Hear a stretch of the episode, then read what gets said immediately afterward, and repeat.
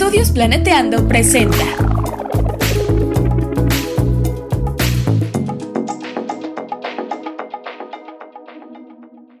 Bienvenidas Bienvenidos. y bienvenides al chismecito ambiental, En este podcast nos preocupa nuestro hermoso planeta, pero también toda la vida en él. incluyéndonos. Queremos compartirles algunas reflexiones, ideas y echar el chal un ratito con ustedes y nuestros invitades. Pónganse cómodos y tomen agüita. Hola, hola, ¿cómo están? Estamos muy contentas de este nuevo episodio que viene un tema choncho, muy interesante. Y pues el día de hoy tenemos una invitada muy especial que se llama Jimena Neri y con ella Uh. vamos a estar hablando sobre la colonización en la conservación ambiental. Y bueno, les platico un poquito de Jimena. Ella pues también estudió ciencias de la tierra como nosotras y se orientó en ciencias ambientales. Actualmente se dedica a la investigación y ejecución de proyectos de conservación y aprovechamiento sustentable. Ya nos contará algunas experiencias chidas. Tiene siete años en proyectos de conservación y realizó prácticas en México, India y Perú. Y actualmente pues tiene un proyecto de comercio sustentable y trabaja para la industria privada en temas de economía circular. Jimena, ¿cómo estás?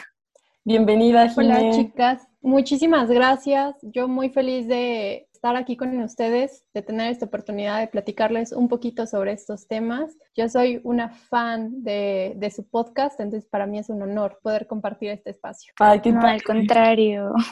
Nos alegra Muchas gracias. escucharlo. Y cuéntanos un poquito qué te ha ido llevando, encaminando a, es- a esta rama del conocimiento, qué, de- qué ha detonado tu interés por todos estos temas. Pues desde muy chiquita soy muy apasionada de los animales, de la naturaleza y siempre me ha preocupado muchísimo los temas de protección, de restauración, de cuidado. Cuando íbamos a, a un terreno de una familia, cuando me platicaban como antes aquí había bosques y yo me imaginaba pues los venados y me ponía muy triste porque ahora hay unos desarrollos enormes que están hacia Huizquilucan, eh, un municipio del Estado de México que ha tenido un desarrollo exponencial. Entonces, yo entré a la carrera con esta visión de, no, los seres humanos somos malos, somos lo peor, que se extingan, ya que se acabe la destrucción del mundo. Y conforme fue avanzando la licenciatura y en mi práctica profesional, te vas dando cuenta que, que no es lineal, que, que es muy complejo el tema de protección y cuidado ambiental y que en realidad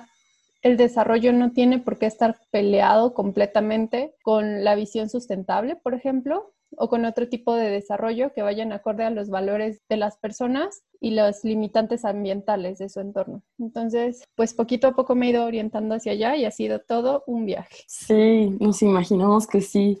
¿Cómo tuviste acercamiento a la conservación? ¿En algún proyecto en particular? Sí, desde la licenciatura yo me estuve involucrando mucho en la facultad con biólogos y veterinarios que se dedicaban a la conservación, tanto en cautiverio como en vida silvestre, y muchas de esas eran pequeñas prácticas a conocer cómo era el manejo de fauna, otras eran de visitas en ambientes y sistemas naturales y conocer cómo gestionaban algunas comunidades sus recursos, cómo es- se mantenían a través de una gestión sustentable de la conservación. Y bueno, estos temas me fueron llevando poco a poco hasta eh, que yo empecé a realizar mi tesis, que es sobre el impacto antropogénico a las poblaciones reintroducidas del lobo mexicano. Para mí el lobo mexicano es, digamos que mi especie animal favorita. Todos mis compañeros que me conocen lo saben. Entonces, es- pues yo me fui involucrando más en el proyecto hasta poder participar dentro de las actividades de reintroducción de lobos y sobre todo a mí lo que me gustaba mucho era entender por qué había un conflicto entre la reintroducción de lobos a México, los ganaderos y cómo eh, evitar que hubiera algún incidente que pudiera afectar tanto la economía de los ganaderos como a la supervivencia de las poblaciones de lobo mexicano. Y poco después fui involucrándome más en conservación. Tuve becas para estudiar en India y Perú, eh, participar en dos cursos internacionales de manejo de fauna silvestre, en Estados Unidos una certificación de contención química. Digamos que me fui orien- orientando mucho a la conservación de, de fauna muy especializada y bueno, al final en los últimos años ya estaba dirigiendo y digamos diseñando proyectos de conservación de fauna silvestre y aprovechamiento sustentable de recursos aquí en México. No, pues súper interesante. Y, o sea, ¿cómo viste esto? O sea, ¿cómo se logró conciliar el interés de los ganaderos con lo del lobo mexicano? Creo que esta historia muchos no la conocemos bien. Es un tema muy interesante porque en este caso elegí el lobo mexicano, pero se repite con la mayoría de los carnívoros e incluso los herbívoros. Es un tema que se estudia a través de la diferentes interdisciplinas de la conservación. La conservación es una interdisciplina que involucra desde genética hasta política, eh, estudios sociales, psicológicos, obviamente biología, pero para esta rama en específico lo que busca entender es cómo las poblaciones silvestres de fauna, por ejemplo, aves que comen eh, las semillas de los huertos o las frutas de algunas este, plantaciones, hasta grandes carnívoros que depredan ganado y en algunas ocasiones todavía hay muchos casos en el mundo de grandes carnívoros o grandes animales como los elefantes que ponen en riesgo la vida de las personas. Y esta es la dimensión humana de la fauna silvestre o conflictos de fauna silvestre con el ser humano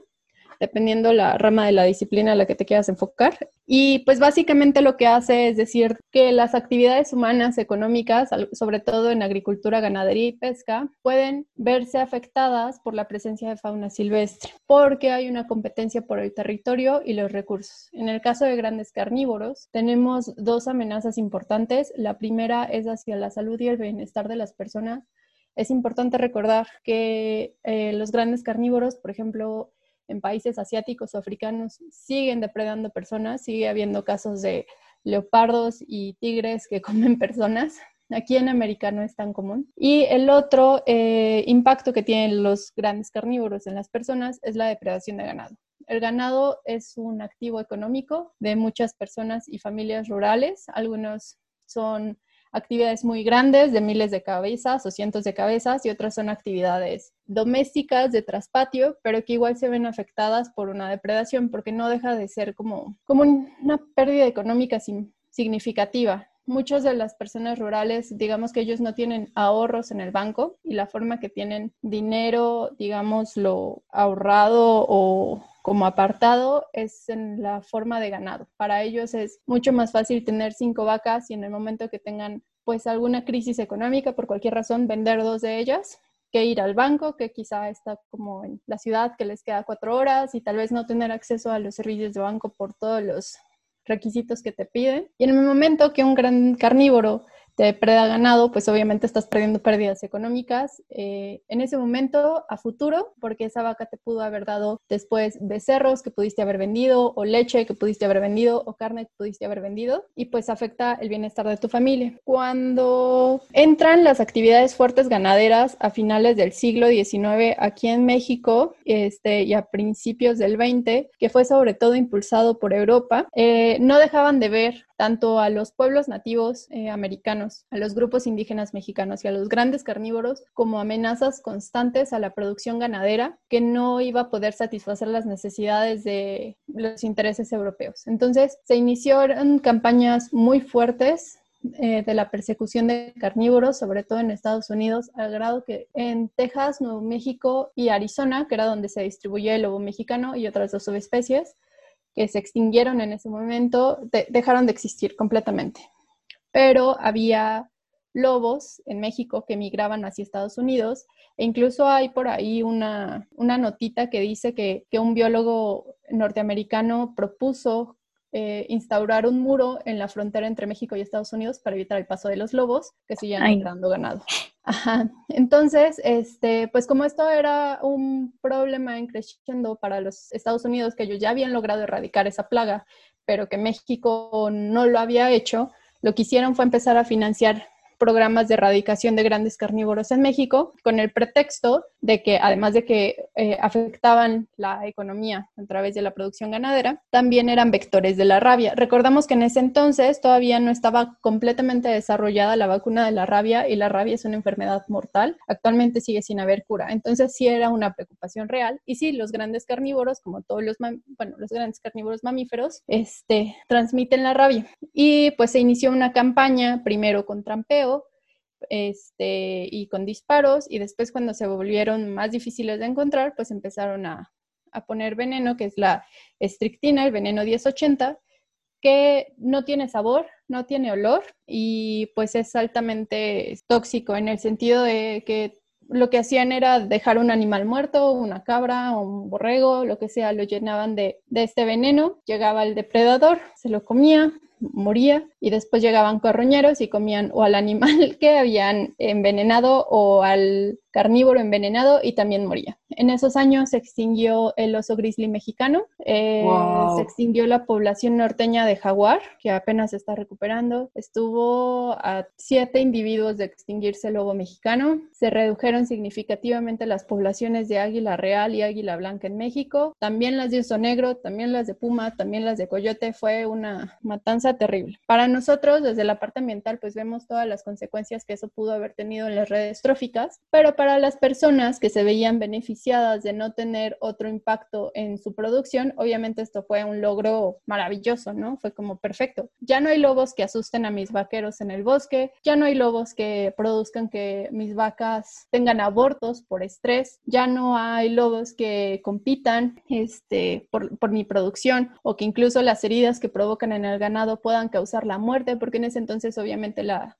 medicina veterinaria no estaba tan desarrollada como ahora ni era tan accesible como ahora. Entonces, pues obviamente se empezaron a incrementar las ventas y para ello siguió siendo un logro. Desde el lado ambiental, obviamente se empezaron esfuerzos para la recuperación de las poblaciones del lobo mexicano, al grado que llegaron a tener los suficientes individuos hacia 1998, me parece, en Estados Unidos para poder empezar a reintroducirlos, siguiendo el ejemplo de Yellowstone, donde se reintrodujeron lobos, que es muy sonado y conocido, y también es un tema de colonización de la conservación por ahí.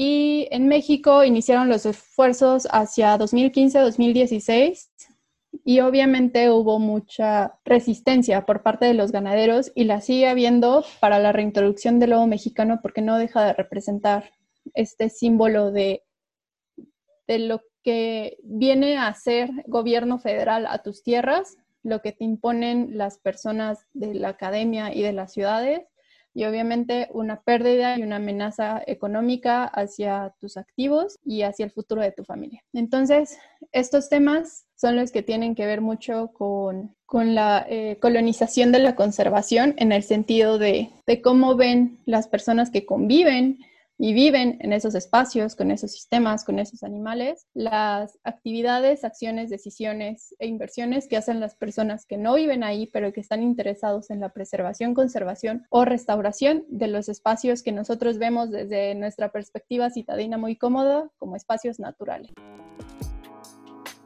La recomendación de esta semana es ¿Alguna vez te has preguntado si todos los organismos tenemos un ancestro común? Te invitamos a escuchar El último ancestro común, Luca, del podcast Origen de la Vida.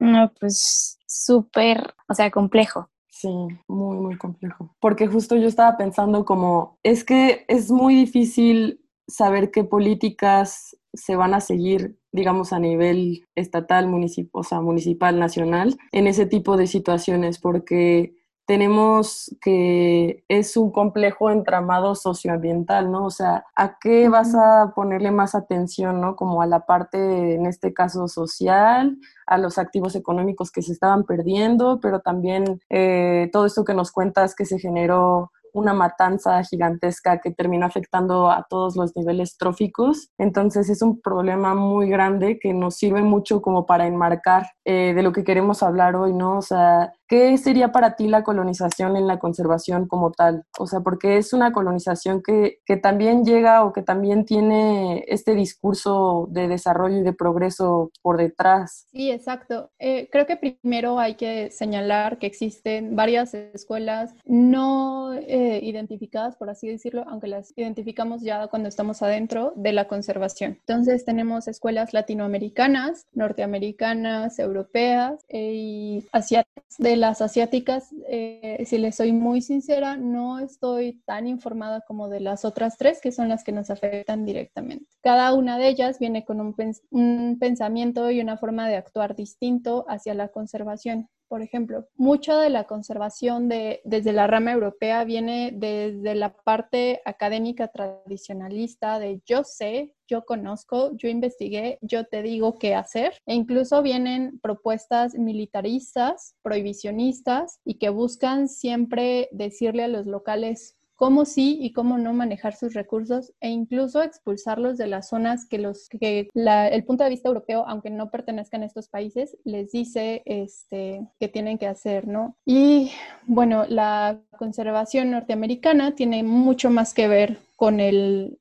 manejo de la fauna. El manejo de la fauna tiene que ver con el aprovechamiento, entonces mucho de ello está más orientado hacia creación de áreas naturales protegidas, donde las personas solo pueden entrar para su disfrute en zonas restringidas y conforme indican los guardaparques. También está el aprovechamiento a través de la cacería. Las visiones tanto europeas como norteamericanas ven a la cacería como una estrategia y una herramienta para financiar la conservación, que realmente sí se llega a financiar muchísimo de los proyectos a través de la casa de, de, megafauna, de por ejemplo, no sé, bisontes o borregos cimarrón o jirafas o rinocerontes. En cambio, la conservación latinoamericana ve a la Casa de la Fauna como una estrategia de supervivencia de los pueblos rurales e indígenas y bien gestionado puede ser una manera de aprovechamiento sustentable, por ejemplo, para la venta de carne de venado, en los cuales tienes como cierto número de, de individuos de los cuales X puedes aprovechar y X puedes vender y eh, así seguir como conservando los ecosistemas a través de la casa sustentable,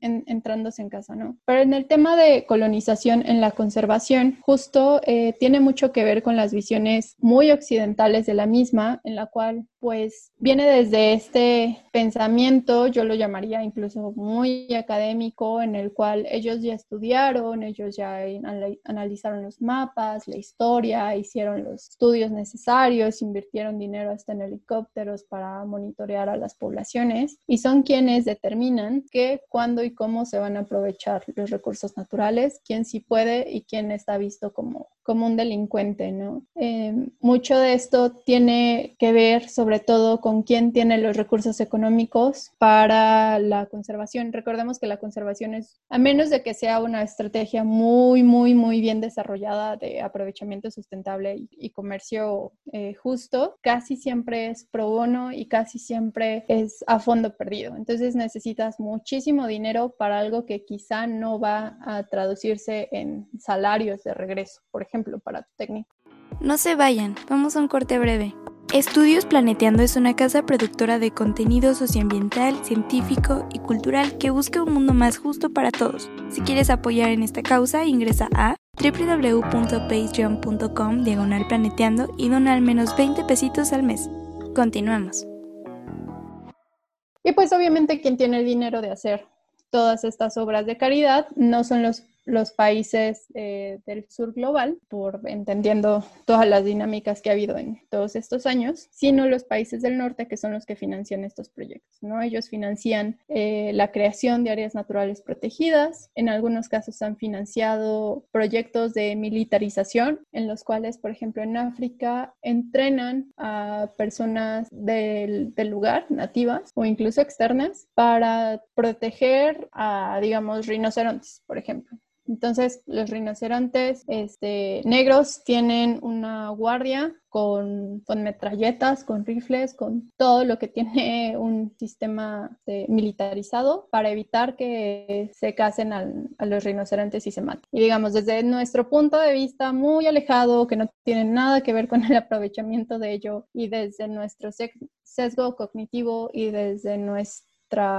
nuestro racismo, pues obviamente podemos pensar como qué bueno, porque así los, los países asiáticos, en especial China, que se aprovechan del cuerno de rinoceronte por propiedades mágicas, medicinales que quizá no existen en nuestra realidad, pues está muy bien que lo hagan. Pero eso no deja de ser meter cuerpos militares para la gestión de recursos naturales en países que no son de ellos. Y lo mismo ha pasado en áreas naturales protegidas, por ejemplo, en Mozambique, en Corongosa, en Mozambique, personas nativas de, esa zona han sido violentadas e incluso asesinadas por eh, guardaparques financiados por grandes organizaciones no gubernamentales internacionales que buscan proteger a los, a los gorilas, ¿no? Y literal, los, los matan porque pasaron la frontera que ellos arbitrariamente decidieron que iba a estar, el área natural protegida. Justo esto que nos comentas, o sea, la, la colonización en la conservación implica también esta institucionalización del espacio, ¿no? O sea, que el Estado eh, expropie estas tierras que probablemente fueron originalmente de pueblos indígenas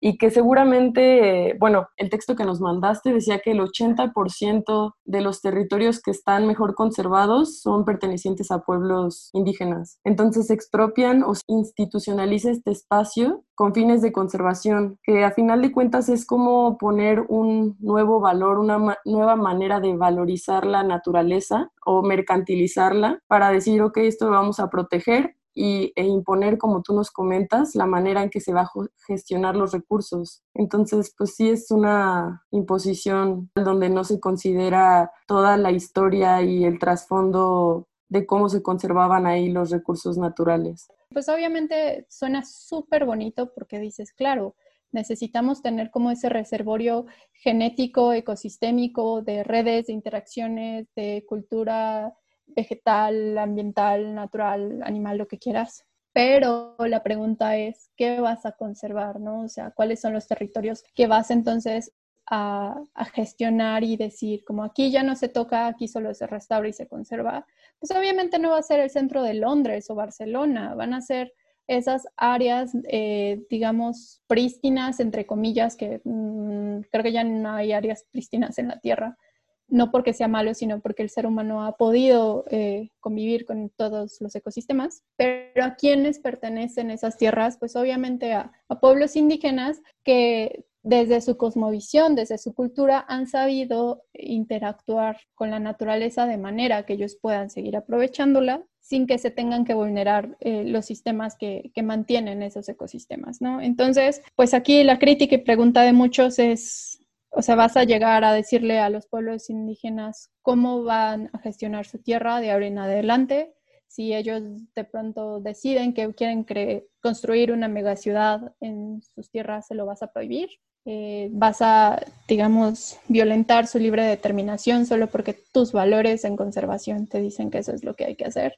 Entonces, sí, sí son temas importantes que, de los cuales debemos ser muy observantes y muy críticos a todas las escalas quienes eh, buscan dedicarse o se dedican a la conservación. Sí, ¿y tú cuáles consideras que son las consecuencias que ha tenido la colonización en la conservación? Pues van desde impactos económicos a las personas en áreas naturales protegidas o en áreas donde reintroducen grandes carnívoros, por ejemplo, que tienen un objetivo de conservación, Obviamente las personas ya no van a tener el mismo eh, aprovechamiento de, la tierra, por ejemplo, a través de la, agricultura, porque ahora esa área está destinada completamente a la, conservación, entonces ya no puedes seguir como con tus modelos tradicionales de tumba, rosa y, y, quema, o en temas de ganadería, pues obviamente ahora ya no vas a poder pastar libremente a tus animales y así lo estabas haciendo porque ahora hay carnívoros, entonces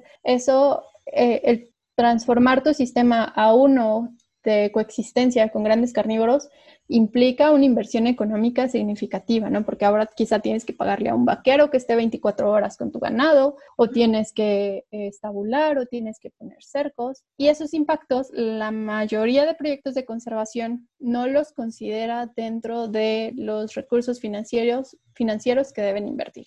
Y, y sí, en, no sé, en México hay muchos casos de esos este, porque justamente están diseñados desde la academia, gestionados a través de la Secretaría de Medio Ambiente y Recursos Naturales, ejecutados por la academia u organizaciones de la sociedad civil que no tienen la capacidad de, digamos, abrazar toda esta complejidad y financiar a las personas que se ven afectadas por vivir dentro de un área natural protegida o dentro de un programa de conservación.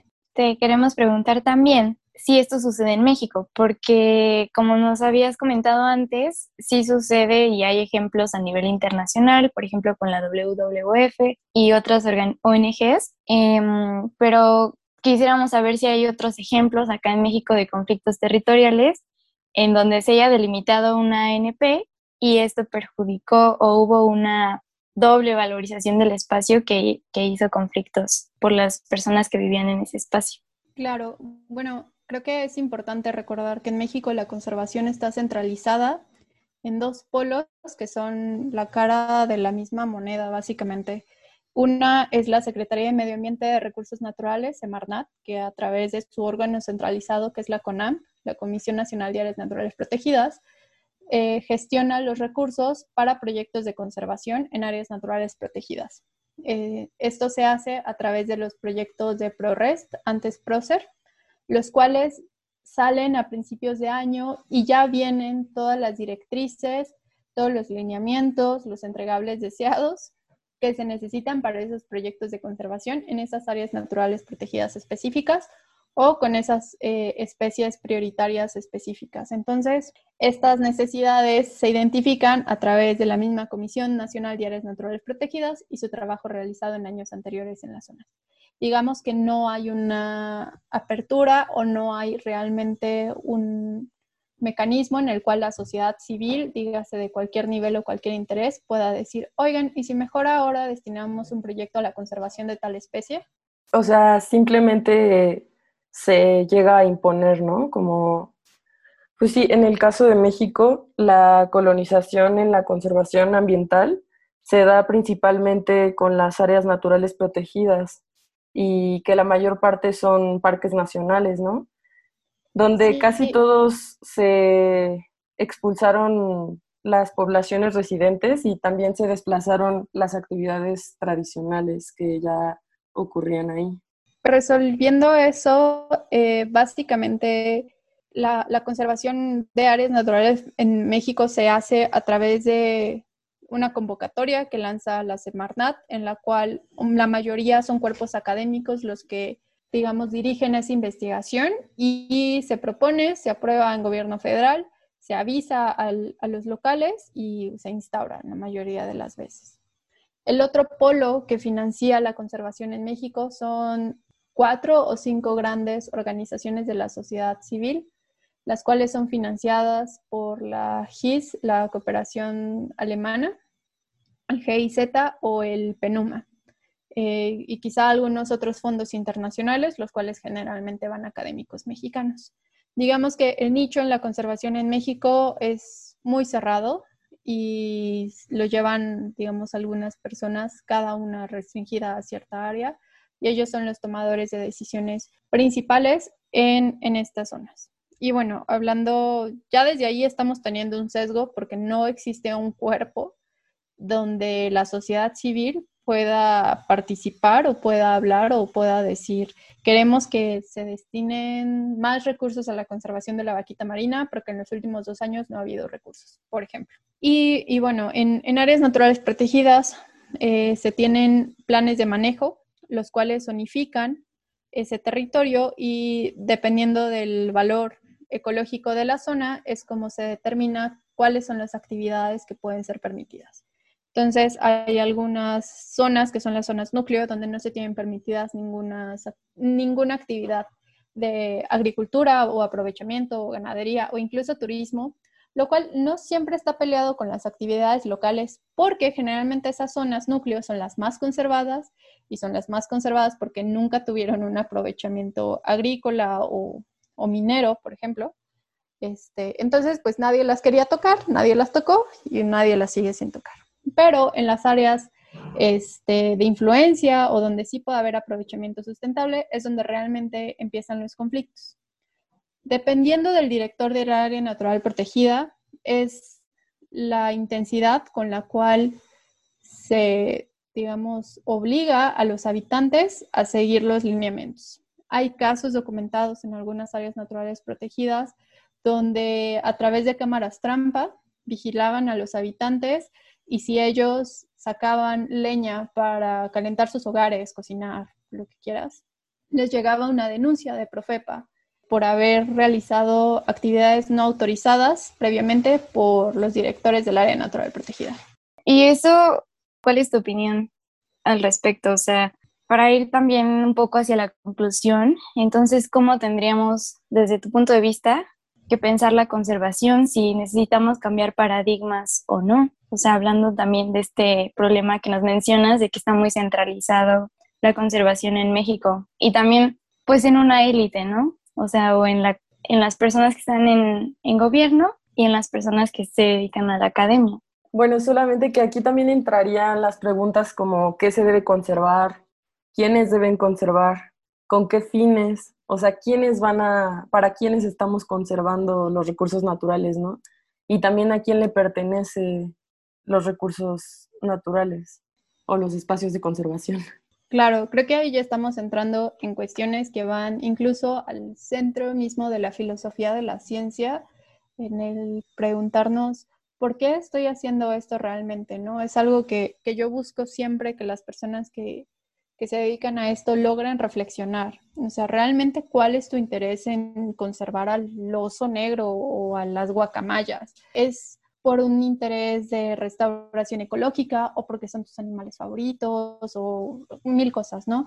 Por ejemplo, en mi caso, en el tema del lobo mexicano, yo lo tengo muy claro. O sea, realmente es mi animal favorito, realmente quiero que sigan, pero eso significa otra serie de responsabilidades que es entender cuáles son los impactos de la reintroducción del lobo en el ambiente natural y en el ambiente social al cual va a estar ingresando y por lo tanto eh, cómo este programa de reintroducción debe considerar los valores de las personas locales, buscar conciliar con ellos si es posible y respetar su libre autodeterminación, ¿no? O sea, respetar que si te dicen no, pues es no.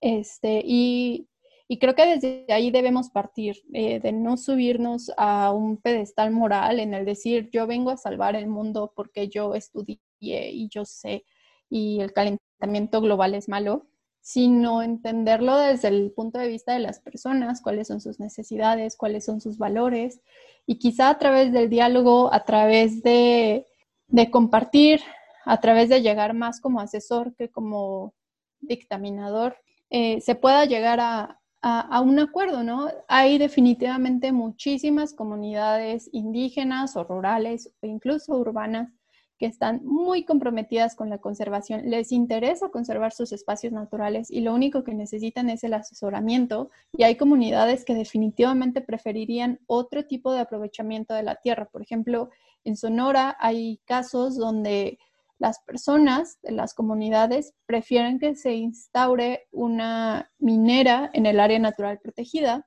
que seguir estando dentro de un espacio donde no lo pueden aprovechar eh, para subsistir y tienen que ver cómo sus familias se van desintegrando por temas de, de migración hacia Estados Unidos para seguir manteniendo sus familias o tienen que ir a campos agrícolas o trasladarse a mineras que están a cinco horas dentro del mismo estado. Creo que tiene que ver mucho con, con justo lo que se habla en educación ambiental, ¿no? O sea, llegar y más que decirles qué hacer, es primero aprender cómo y qué viven ellos, ver cómo tus conocimientos pueden aportar para mejorar sus condiciones de vida, aprovechando sustentablemente su, su entorno, resaltar por qué es importante la sustentabilidad, no solo porque es, digamos, el santo grial o la buena onda es de cuidar a la naturaleza, sino porque realmente es lo que hace el sistema sostenible, lo, hace este, que siga produciendo a futuro durante muchos años, quizá no en esta visión romántica de, de nuestro futuro común, pero porque realmente para cualquier actividad económica, llámese agrícola, ganadero, minera, necesitas tener un esquema sustentable. Así que creo que tenemos que, como conservacionistas empezar a replantearnos estos valores, sacarnos estas etiquetas ecofascistas que tenemos muy metidas y que las repetimos, híjole, casi sin pensarlo en muchísimos foros como, como el no tengas hijos porque te vas a acabar el mundo o algo así. Y, pues yo creo que para allá hay que ir para, para reflexionar sobre nuestro, de dónde venimos, a dónde queremos ir y pues antes de hacer las cosas, preguntarle a los que se verán afectados. Ay, muchísimas gracias, Jimena. De verdad, esta conclusión así tiene todo lo que, lo que hubiésemos querido decir. Muchas gracias por compartir estos minutos con nosotras y con toda nuestra audiencia, que de verdad este tema no lo habíamos abordado como tal, pero sí habíamos tenido ganas de hacerlo. Y pues qué bueno que hayas podido acompañarnos. No sé si Beca quiere agregar algo. Em, no, realmente creo que estoy de acuerdo con, con, tu respuesta. O sea, creo que es mucho más complejo que, que esta visión dicotómica, ¿no? De o humanos o naturaleza prístina. O sea, creo que es algo que va más allá y que va también de la mano con vernos dentro de la naturaleza, porque desde estas visiones de que la naturaleza no puede ser si nosotros estamos adentro de ella, pues eso ha hecho mucho daño, creo. O sea, como que también es importante incluirnos en, los discursos e incluirles, es que no es como que nosotros tengamos que incluirles, sino respetar ese socioecosistema, ¿no? Al que probablemente con el que estés trabajando o así. Y con lo del ecofascismo, pues sí, la verdad es que con esto de la pandemia es un discurso que me da mucho miedo que se ha estado, eh, ha tenido más fuerza últimamente, como de somos el virus y ese tipo de cosas, pero hay que recordar que de pensamientos a memes y, charlas pasa a cosas tan atroces como asesinatos eh, en masa o pasa a acciones que están violando los derechos de las personas. Entonces como que para mí sí era muy importante pues decir esto, ¿no? Que los sistemas de valores dentro de las cosas que hacemos, pensamos y replicamos son muy importantes y pueden perjudicar, seguir replicando violencias o pueden, al contrario, ¿no? Ayudar, avanzar, a escuchar como algo mucho más amigable para, para todas las personas y que no solo responda a los intereses o a la realidad de un grupo de, de personas. Entonces, pues eso, quería, quería comentar que estoy de acuerdo. y muchas gracias. Sí, exacto, yo también estoy de acuerdo y creo que tiene que ver con, con respetar los valores o las cosmovisiones que tiene cada grupo y, también la historia que tiene cada grupo social en la Tierra, eh, cómo se desarrolla o cómo se interactúa con la naturaleza, creo que es fundamental para su estilo de vida, ¿no? Si eso es expropiado o arrancado, pues es difícil conciliar entre diferentes cosmovisiones, ¿no? Creo que, creo que es importante la escucha e intentar mediar, dialogar, para poder llegar todos a, respetar las diferentes maneras de vivir. Sí, totalmente. Creo que una de las cosas que más debemos tener en mente en los temas de conservación es que algunas formas de pensar pueden justificar desplazamientos forzados eh, dentro de áreas naturales protegidas y eso es algo que no deberíamos permitir de ninguna manera, en ningún momento. Entonces, este, pues eso hay que aprender a, a convivir, a coexistir y yo les quiero agradecer muchísimo por el espacio. Para mí es un honor estar con ustedes. Aprendo muchísimo de sus voces y pues nada, para lo que gusten, aquí estamos con muchísimo gusto. Ay, pues gracias a ti por tu tiempo, por compartirnos y también nosotras aprendimos muchísimo de nuestras invitadas y aprendimos esta vez mucho de ti. Entonces, de verdad, muchas gracias, chicas, por su tiempo. Un abrazo. Gracias, Viole. Un abrazo. Igual, bye.